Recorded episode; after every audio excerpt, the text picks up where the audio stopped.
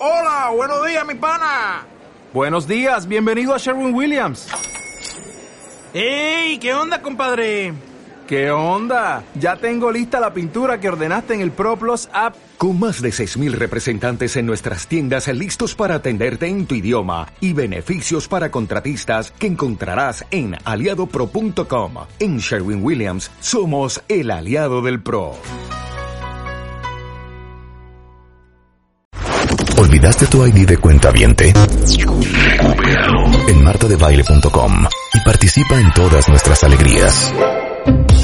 Ok, tienen que poner atención todos los que están escuchando que tienen clientes, porque está con nosotros Carlos Agami, es experto en ventas, en servicio, en marketing digital y en experiencia de cliente, fundador y CBO, Chief Vision Officer de Shopology, escritor del libro Estoy para servirte y si alguna vez ustedes le han vendido a un cliente que a lo mejor los trataba mal, estuvieron dispuestos a aceptar condiciones poco favorables para el negocio con tal de venderle, sabían que no les convenía, pero pensaron que tenían que aceptarlo porque no tenían otra opción. Bueno, si respondieron que sí, han sido víctimas de clientes tóxicos. Y hoy Carlos Agami nos dice cómo lidiar con ellos. Pero Carlos, danos más ejemplos de la vida real.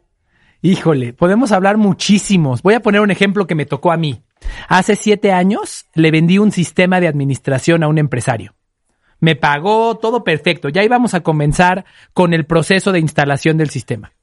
Al día siguiente envié a mi equipo a sus oficinas y recibo una llamada de parte de él que me dice, mira Carlos, a mí no me mandes a tus achichincles. O vienes tú o no hay negocio. Ese es un ejemplo de un cliente tóxico y ahorita te cuento qué fue lo que hice para enfrentarlo. Te cuento, en mi caso lo que hice en ese momento fue decirle, ¿sabes qué, manito? Ahorita mismo te devuelvo el dinero, dame tu cuenta y ahí la dejamos. Pero no todos podemos hacer eso. En muchas ocasiones cuando, cuando estamos arrancando tenemos tanta urgencia por vender y aquí me encantaría incluso que los cuentavientes nos cuenten quiénes son o cómo son sus clientes del infierno, cómo son esos clientes tóxicos a los que atienden actualmente, porque cuando nos urge vender, estamos dispuestos a todo. Claro, pero te digo una cosa, no hay mejor consejo que el que voy a decir ahorita. Nunca te sientes en una mesa de la cual no estás dispuesta a pararte. Totalmente de acuerdo. Totalmente de acuerdo. Yo hace muchos años, cuando eh, pues yo era el equipo de ventas de mi compañía hace 23 años, me acuerdo perfecto que batallaba yo mucho con un cliente, Carlos. Y entonces me acuerdo que la estrategia que usaba este cliente era ir de arriba, de abajo hacia arriba en vez de arriba hacia abajo. ¿A qué voy? Yo le decía, oye, pues es que la página de la revista cuesta, por decirte, 10 pesos. Y él me decía, te doy uno. y entonces si uno no se pone abusado con este tipo de clientes, empiezas a negociar de uno hacia arriba. Claro. En vez de diez hacia abajo. Claro, claro. Bueno, opté por no venderle ese cliente. Ahí te va otra historia. Eh, mucho pasaba, sobre todo antes, cuando nosotros empezábamos en The Media Marketing Knowledge Group a vender native content, que no tenía ese nombre, no existía, nadie sabía qué era. Y entonces de repente llegaba, me, me perfecto, un cliente que nos dijo, oye, no, lo que pasa es que yo, pues quiero hacer una cosa, es una estrategia de proof of purchase y esto que el otro, y entonces, y me volteé y le dije a mi equipo, no le vendamos. Y ellos, ¿cómo? Pero pues si traen un chorro de dinero, no le vendamos, te voy a decir por qué. Porque el objetivo que él quiere muy probablemente no se logre porque es una muy mala idea no nos quiere hacer caso. Cuando su estrategia no funcione, claro. los culpables vamos a ser nosotros. Claro. Y decidimos no venderle. Y como yo siempre le decía a mi equipo, te toma cinco minutos bajar el precio y cinco años volverlo a subir. Totalmente de acuerdo. Me encantan tus frases. ¿Sabes cuál es el problema? Que no todos tienen la autoestima y la seguridad para hacer lo que tú hiciste. Comúnmente. No, lo que pasa es que, sí, lo que pasa es que tú dijiste algo muy cierto. no, no, no estoy segura si es que te puedas dar el lujo o no, Exacto. pero creo que cuando piensas en la sanidad de tu negocio, largo plazo, no solamente transacción por transacción, tienes que ser mucho más duro en, en tus políticas si quieres sobrevivir el mercado. Totalmente de acuerdo. Hay consecuencias de tener clientes tóxicos. Y seguramente ahorita, ahorita quiero que ustedes nos cuenten cómo se comportan con ustedes sus clientes tóxicos. Pero quiero contarles qué consecuencias hay, porque a veces nos contamos la historia en nuestra mente de que, bueno, me trata mal, pero estoy ganando lana. Entonces me aguanto, no importa. Me aguanto tantito y después me va a ir bien. La realidad es que los clientes tóxicos son muy costosos. Primero, tu margen es más bajo. Le tienes que vender más, más barato. Segundo, consumen mucha más atención. Aplica ahí la regla de Pareto. El 20% de tus clientes tóxicos ocupan el 80% de tu tiempo. Tercero, Claro. contaminan a tus demás clientes. Y esto puede ocurrir en una tienda o puede ocurrir en cualquier lugar. bueno, ¿eh? ¿eh? Eso está muy bueno. El 20% de tus clientes tóxicos Correcto. ocupan el 80% de tu tiempo. Sharon, eso es tweet material. claro, algo, algo importante es que a veces creemos que lo valen, pero hay muchísimas consecuencias. Oye, ¿qué pasa con tu equipo de trabajo cuando tú aceptas que un cliente te trate mal? ¿Qué mensaje les mandas? ¿Qué pasa con su autoestima? ¿Qué pasa con su orgullo por la empresa donde trabajan? Justo hoy en la mañana estaba con mi esposa contándole que hace algunos años un cliente me dijo, ¿sabes qué, Carlos? Vamos a venderle a esta gran empresa. No voy a decir el nombre porque no lo quiero Y destapar. voy a ver cómo queda. Y me dijo lo siguiente, me dijo, le vamos a dar una comisioncita al director. Yo podía decidir, yo estaba urgido por vender en esos momentos. Yo podía decidir continuar, pero me paré del- de esa oficina y me salí en ese momento. ¿Y sabes qué pasó con mi equipo de trabajo? Se sintieron más orgullosos de trabajar conmigo que nunca. Claro. No, bueno, qué pena todos ustedes que tienen que dar mordidas a sus clientes. Claro, Claro. claro, Qué totalmente. horror. Qué horror lo que acabas de decir. Totalmente. Sí. Ahora, entonces, ya, lo primero es, quiero desmitificar que te conviene. No te conviene. No bajes la cabeza y sufras y luego no te va a ir te bien. conviene. No te conviene No de te ninguna manera. conviene. No te conviene. De ninguna manera. De ninguna manera. O sea, bajarte los calzones no te conviene, que te traten como perro no te conviene, este, dar mordida no te conviene. no te conviene, sin duda alguna. Déjenme contarles eh, acerca de un libro que escribió un autor llamado Oren Klaff. Este cuate es uno de los recaudadores de capital privado más importantes en el mundo. Él dice que recauda un millón de dólares al día y escribió un libro que se llama Pitch Anything. Cómo llegar a presentarle tu propuesta, tu idea a cualquier persona y de qué manera. Lo que él dice es que cuando tú estás presentando tu propuesta, tu negocio, etcétera, hay un choque de personalidades entre la tuya y la del cliente. El cliente generalmente buscará dominarte. Te voy a poner un ejemplo y a ver si alguna vez te pasó. Llegas a la oficina de un cliente, y esto ocurre también en puntos de venta tradicionales, ¿eh? pero hablemos de este, de este ejemplo. Llegas a la oficina de un cliente y entonces se sienta el patrón en su silla que está más grande que la tuya, con su escritorio que está más grande que el tuyo y te dice, a ver, ¿qué tienes para ofrecerme? Te escucho. Y se sienta así como para decir, diviérteme, actúa y sorpréndeme, diviérteme a ver qué tienes pa- para, para mostrarme. Eso es un ejemplo de lo que platica ahora en Claf, que el, el cliente está buscando dominarte, entre comillas. Si tú permites que el cliente te domine, si tú te subordinas ante tu cliente, ya perdiste. Y no, y no solo perdiste porque va, porque va a negociar contigo, ya perdiste porque su respeto ante ti habrá caído. Los clientes respetan a aquellas personas que los sirven de igual a igual y demeritan a aquellas personas que se subordinan a ellos. Claro, oye, y perdón, esta, esta negociación de, de 10 para abajo en vez de uno para arriba fue con una compañía muy conocida, muy grande, y para mí era un cliente muy importante. Por eso, es más, yo quisiera dar clases de negociar. Eh, yo me acuerdo que dije, es que si yo acepto dos en vez de nueve o ocho, estoy firmando mi sentencia para el día de los días con un cliente que es tan importante para mí. Sin duda. En ese momento, y por eso siempre digo, nunca te sientes a negociar en una mesa de la cual no estás dispuesto a pararte. Le dije, mi querido whatever, eh, me hubiera encantado poder llegar a un acuerdo, pero bueno, no será este año. Elegantemente me paré y me fui. Como dos meses después, regresaron con nosotros y nos pagaron lo que teníamos que, que haber cobrado. Sin duda. Lo que debía ser, claro. Sin duda. De alguna manera desintoxicaste al cliente y no permitiste que te dominara como él lo quería hacer. Ese es un gran ejemplo. Además, ¿qué crees? Cuando te das a respetar, te respetan. En Claro. todos los aspectos de la vida. Y yo creo que en la chamba, Carlos, como en las relaciones, las, las reglas del juego se definen muy temprano. ¿no? Totalmente. Totalmente. Mira, te cuento rapidísimo. Este cuate Oren Claff cuenta que llegó a visitar a un posible inversionista que le dijo, eh, bueno, se sentó el inversionista frente a él y se puso a comerse una manzana, él solo. El inversionista estaba comiendo una manzana y no le compartió a él que lo fue a visitar. ¿Sabes lo que hizo este cuate?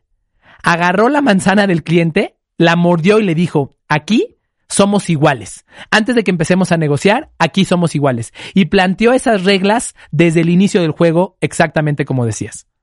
Ahora, algo importante es entender de dónde viene, por qué lo aceptamos, por qué permitimos que los clientes nos traten mal. Desde mi perspectiva existen dos fuentes de esta situación. La primera, aceptamos que nos traten mal porque tenemos miedo de lo que pasaría sin ellos, porque tenemos inseguridad, porque creemos que dependeríamos de ellos y que es mejor, más vale malo por conocido que bueno por conocer. Y la segunda, se las voy a demostrar con un pequeño test.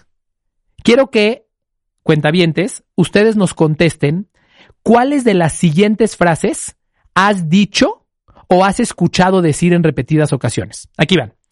Frase número uno. El cliente siempre tiene la razón. ¿La has dicho o la has escuchado? Obvio. Sí. Eh, ese es- eh, así, es como, así es como se mete en nuestro inconsciente que nosotros tenemos que subordinarnos ante el cliente. No importa lo que haga, no importa cómo nos trate, nos tenemos que subordinar a él. Dos, el que paga manda. No, si el cliente paga, te aguantas, mijito, lo que diga el cliente. Y tercero, tercera, tercera frase, una frase en el- con la cual estoy totalmente en guerra. Estoy a sus órdenes, señor. Fíjate el mensaje que mandas. Estoy a sus órdenes. Usted ordene y yo hago lo que usted quiera. cosa, primo hermano de una cosa que culturalmente a mí me trauma, que es mandé, Claro, mandé. claro, No, ¿cómo crees? Nunca. claro, claro. Esa es la razón. De ahí viene nuestro deseo o nuestra, nuestra tolerancia a seguir teniendo a estos, a estos clientes tóxicos con todos, con todas las consecuencias que hemos platicado que tienen. Ahora, Marta, siguiente pregunta.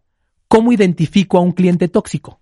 Primero que nada, un cliente tóxico es aquel que no te paga en tiempo, aquel que te regatea hasta el último centavo, aquel que te pide cosas imposibles, aquel que incumple con sus compromisos, este, que te dice, sí, vente mañana y te tiene esperando.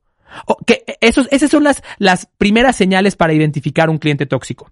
Por otro lado, hay distintos tipos de clientes tóxicos. No todos se comportan igual. Algunos tienen un disfraz diferente. Ejemplo, existen los clientes tóxicos autoritarios. Los que son evidentemente tóxicos, que te quieren dominar, que te hablan fuerte, que te gritan, que solamente lo que ellos digan es lo que importa, que son agresivos contigo. Bien, eh, a estos clientes los puedes desarmar si les haces preguntas. En una conversación, quien hace las preguntas es quien tiene el control. Asegúrate de ser tú quien, quien, quien, les haga preguntas. Segundo cliente tóxico, y este es bien peligroso, el hipócrita. Existen clientes que frente a ti te dicen que todo está bonito, te sonríen, te abrazan, pero que detrás de ti están eh, haciendo cosas para que dejes de, para, para, que dejen de comprarte o están haciendo cosas eh, con las que buscan aprovecharse de ti. Tercer tipo de cliente, el mentiroso. Ese es drástico, porque este es aquel, es, es, ese tipo de cliente que llega contigo y te dice, no señor, yo no, yo no he usado los zapatos, cámbiemelos. Y ves que los zapatos tienen tierra y están totalmente utilizados. Bien, eh, con ese también hay que tener mucho cuidado. Y finalmente, y este para mí es el que más dolor me ha causado, es el cliente analista. Es aquel que busca dominarte con base en, eh, en, en, en cuidar los pequeños detalles. Uy, no, jefe, no le vamos a poder pagar porque su factura le hace falta una coma. No, jefe, no le vamos a poder pagar porque fíjese que en el reporte que nos mandó tenía que haber copiado a Juanita y no, y no la copió. Por lo tanto, no le vamos a poder pagar. Estos son ejemplos de algunos clientes analistas, eh, algunos clientes tóxicos que, eh, pues, que, que pueden venir a, a darte todas las consecuencias que hemos platicado. Hacerte perder atención, hacerte perder dinero, hacerte, causa- causarte a ti y a tu equipo mucho estrés, bajar tu autoestima, etcétera, etcétera, etcétera. Bien. Así que me encantará escuchar aquí en Twitter, ya los estamos leyendo. Cuéntenme qué ¿Qué tipos de clientes tóxicos les han tocado atender y cómo se comportan? ¿Qué es lo que han, qué es lo que han hecho los clientes tóxicos contigo? Y también estaría padre saber por qué los sigues tolerando. ¿Por qué los permites? ¿Qué crees que te van a dar? ¿Qué beneficio crees que obtienes de seguir atendiendo a estos clientes? Por cierto, más adelante podremos hablar acerca de las tácticas para deshacerte de ellos. Pero muy bien. Si les parece bien, entremos a cómo liberarte de estos clientes tóxicos. ¿Qué hacer para que estos clientes tóxicos no acaparen tu atención, no te impidan atender a otros y eh, te permitan a ti seguir creciendo con el potencial de tu negocio? Claro. Muy bien. Entonces, ¿cómo liberarte de los clientes tóxicos? La fórmula es muy sencilla. Mientras ofrezcas una experiencia de cliente que te haga único, no tendrás que rogarle a nadie. Los que ruegan es porque no tiene nada que los haga distintos. Si lo único que tienes en tu negocio es precio, calidad y servicio, eres el blanco perfecto para un cliente tóxico. Si tu negocio tiene algo que lo hace distinto, si conectas con las emociones de tus clientes y tienes una personalidad diferente, los clientes ya no te van a tratar así. De acuerdísimo. Siguiente punto. Aquí quiero recordarles lo que hemos hablado en programas anteriores. Los clientes deciden por emoción y justifican sus decisiones lógicamente. Lo que tienes que hacer para que cambie prácticamente todo en tu trabajo y por lo tanto mucho de tu vida es sé el mejor en causarle a los clientes las emociones que ellos necesitan. Entonces, los clientes te van a respetar, entonces los clientes no te van a tratar mal y entonces podrás crecer sin tanto estrés ni tanto, ni tanto drama. Como, como siempre lo hemos platicado en este programa, lo que tienes que buscar es convertir a tu negocio en la guapa de la fiesta. La guapa de la fiesta no deja que nadie la trate mal, no le ruega a nadie. La guapa de la fiesta sabe que, que las personas, los hombres, van a llegar a buscarla. La mejor manera para curarte en salud de los clientes tóxicos es convertir a tu negocio en la guapa de la fiesta. Perfecto. Y tienes aquí, obviamente, una distinción de cada uno de estos clientes tóxicos. Sin duda, ya lo- los platicábamos, el, el hipócrita, el, mentiroso. El mentiroso, el, y cómo, y cómo confrontarlos, y el analista, eh, correcto. ¿no? Pero, abusivo, Carlos. Claro, ese es el autoritario. Ese es el, Ese es- ese es el primero que lo que, desde que llegas, te viene a demostrar que él manda. Miren, les voy a contar una historia rápida. Hace dos meses tuve una junta vía eh, videoconferencia con una empresa de Guadalajara. Se sentó el director general y me dijo, a ver, Carlos, ahora sí dime, ¿qué tienes? ¿qué traes? ¿Qué ¿Qué, traes? traes? Carlos? Que es, así- es algo así como decir, como si el rey se sienta en su silla y dice, a ver, ¿cómo se llaman estos que hacían, este, que los hacían reír? Sí, no me acuerdo cómo se llamaban. Pero Ajá. bueno, ahorita nos acordamos. Le dice, le dice a su bufón, a ver, bufón, órale, actúa. Bueno, me dijo eso. Y lo que le contesté es, qué pena, pero no te voy a platicar qué traigo si no conozco tu negocio. Primero platícame lo que estás haciendo. Claro. Es una manera de confrontar. Bien bajado ese balón. Sin duda. Se necesita, se necesita confianza. Sin embargo, eso le demuestra al cliente que tú tienes las cosas bajo control. Muy bien. Ok, ya. Muy bien. Pues aquí tenemos, yo, yo, yo cierro esta parte diciéndoles, no vale la pena tener clientes tóxicos. Más, más vale crear una marca que atraiga a los clientes que quieres y servirlos de manera increíble. Y por cierto, quiero presentarles, porque además lo guardé para este programa y ningún otro lugar, el lanzamiento de mi nuevo libro, que tiene el, Anda. prólogo, tiene el prólogo escrito por alguien a quien ustedes conocen muy bien, la Eso. mismísima Marta de Baile. Y un bueno, placer, un placer, querido. Porque amo lo que haces, porque creo tanto en ti, porque me hace tanto sentido todo lo que enseñas, todo lo que nos has explicado, todo lo que nos has compartido, y porque siempre he pensado que para eso estamos en el mundo, para ayudarnos unos a otros y celebrarnos unos a otros y celebrar el trabajo extraordinario que hacen otros. Y ese es tu caso. Me parece extraordinario trabajo el que haces en cuestión de ventas y en cuestión de servicio al cliente y customer experience. ¿Cómo se llama el libro? ¿Dónde lo compramos y quién lo debería de comprar? Ok, el libro se llama Vende más, cómo atraer miles de clientes ansiosos por comprarte. Vende más, cómo atraer miles de clientes ansiosos por comprarte. ¿Y dónde lo encontramos? Lo encuentran en mi sitio web, carlosagami.com, www.carlosagami.com, diagonal vende más, así de sencillo. Ahí lo van a encontrar, hay una, hay una oferta especial para el día de hoy. Ah, pues todos los equipos de ventas deberían de tenerlo. Todos los empresarios que están escuchando deberían de regalárselo a su equipo. Y acuérdense que no nada más el equipo de ventas vende en una compañía, vendemos todos. Sin duda, los emprendedores que quieran dejar de estar luchando contra clientes tóxicos, lo necesitan. Porque en este libro les platico tres pasos para convertir a su negocio en la guapa de la fiesta. Y entonces sí, dejas de rogar y atiendes a los clientes que verdaderamente te convienen. Sensacional. Carlos, muchísimas gracias. En redes sociales es Carlos Agami. Correcto. Para que no dejen de buscarlo, Carlos, muchísimas gracias. Te mando un abrazo y felicidades por este nuevo libro que creo todos deberíamos de leer. Muchísimas gracias. Gracias por todo. Que tengan excelente día y recuerden, no necesitamos depender de los clientes tóxicos. Hay que ser la guapa de la fiesta. Exacto. Carlos Agami en Facebook, Carlos Agami en Instagram, en Twitter igualmente, eh, en TikTok, carlos.agami. Y si ustedes necesitan a Carlos en su vida, bueno, también te dedicas a dar pues cursos, asesoría, consultoría. Correcto. Así es. Gracias, Carlos. Con esto hacemos una pausa, no se vayan regresando. Happy to help. Hoy es Día Mundial de la Epilepsia, no se vayan. Escuchas a Marta de Baile. Síguenos en Facebook, Marta de Baile. Y en Twitter, arroba Marta de Baile. Estamos donde estés.